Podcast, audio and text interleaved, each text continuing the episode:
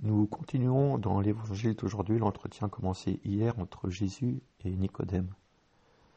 Nous voyons davantage encore qu'hier la résistance de Nicodème à se laisser guider par l'Esprit Saint dans la vie nouvelle que Jésus vient apporter.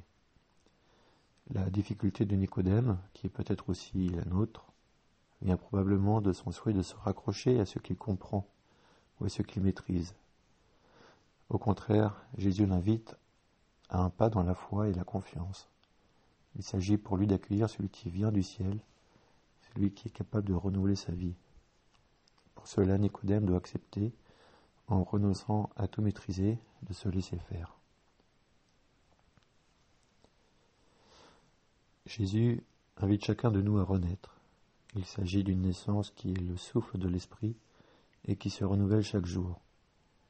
Si nous vivons par l'Esprit, marchons aussi sous l'impulsion de l'Esprit.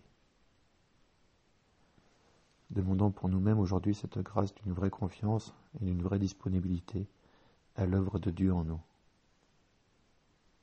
Voilà, Seigneur, aujourd'hui cette première étape fut particulièrement longue, mais les pieds ont tenu bon. Seigneur, je te confie François, qui est tombé malade pendant la période du Covid et qui a du mal à remonter la pente. Garde-le près de toi. Je vous salue Marie, pleine de grâce, le Seigneur est avec vous. Vous êtes bénie entre toutes les femmes, et Jésus, le fruit de vos entrailles, est béni. Sainte Marie, Mère de Dieu, priez pour nous pauvres pécheurs, maintenant et à l'heure de notre mort.